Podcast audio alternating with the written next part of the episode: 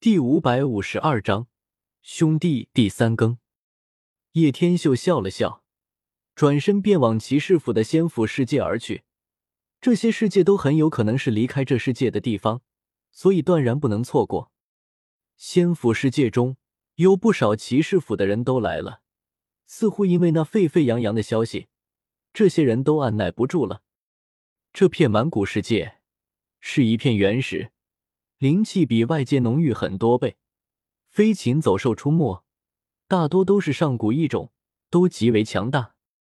而今各大势力有约定，严禁捕杀瑞兽去炼药，谁敢触犯，一旦发觉严惩不贷，避免兽乱再一次发生。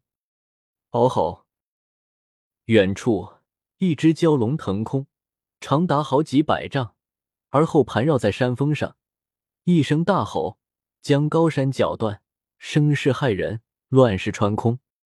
在那里传出一片惨叫声，不少修士死于非命。很显然，这是一个强大的兽王，最起码也是半步大能级的生灵。坏了，这条路走不通啊！这些异兽难道要护卫仙藏地不成？他们离目的地还很远，但是一路上已经见到不少异兽党官。似乎不愿人类修士接近那片区域，疑似大地的作化之地，在仙府世界的深处，一般的修士根本无法达到，因为异兽横行，路途艰险。有人推测，这片满古世界方圆大概有八万里，其中有很多生死险地，不宜接近。仙藏地距离骑士府出口能有三万里，虽然离最深处还远。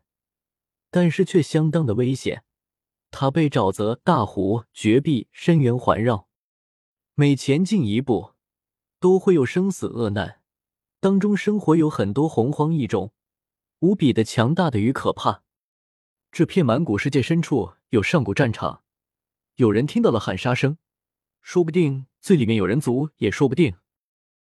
当然，也有不少蛮兽的尸骸，甚至有发现了几头兽王的白骨。很是吓人。叶天秀游走在众人之中，极为低调，基本不说话。但眼下看到的情景，顿时也是忍不住惊叹起来。果然是通天之地。就在前方，一片山崖林立，浩瀚无垠，在绽放瑞霞，芝兰生长，龙草扎根石缝间，紫气氤氲。进入此地不能飞行了。他们吃惊的发现了一个事实：神力还在，但是却没有办法飞上天空。其他修士也如此，都在徒步前行。传闻仙藏地有大地圣兵镇压，难道是真的？段德难得的露出了一缕凝重之色，既是吃惊又是激动。那片通天之地，被各种复杂地形所环绕。包括深渊、巨湖、沼泽等。啊！惨叫传来，声音传得很远。一个古圣地的五位太上长老横渡大湖时，被一只巨大的玄龟一口吞了下去，沉入湖底中。天啊！那只巨龟足有小山那么大，修行多少年了？人们惊呼，一阵惊悚。另一边。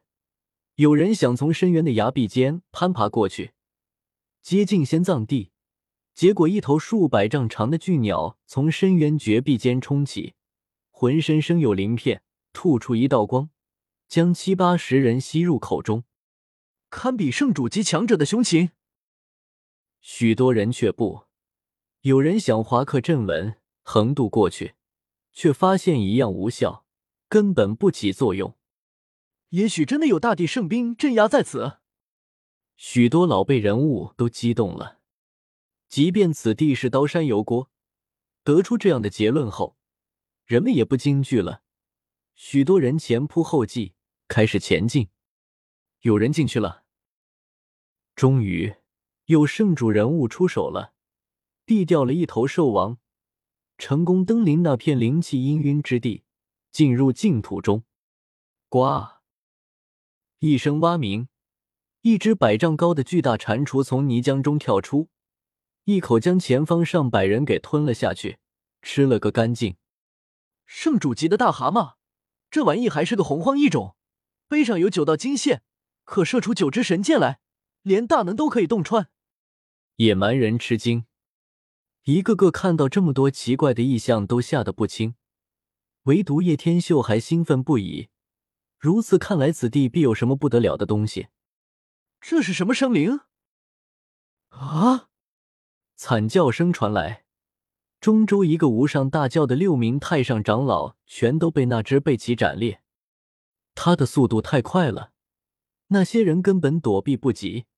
十几丈长的贝奇，乌光闪闪，无坚不摧，缭绕着丝丝血雾。轰！当他一跃而起时，众人才看清其样子，这是一条大鳄，不过却生有背鳍。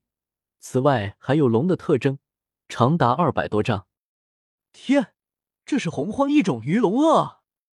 东方野吃惊喊道：“他在蛮荒部落中长大，见到过一些异种，虽然不是这样圣主级的强大生灵，但却也很可怕，故此第一时间认出了。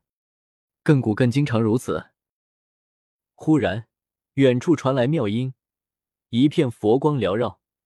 一个清丽出尘的女子盘坐在莲台上，美丽绝俗，宝相庄严，不断念古经。她的身体发出柔和的佛力，将周围的沼泽地都净化了。原来那里有很多异虫，个个都有拇指头那么大，穿金裂石，但却都被阻挡在佛光外。咦，这不是那个传说中可证道为菩萨的西莫女子吗？段德双眸圆瞪。也是呆若木鸡的说道：“本章完。”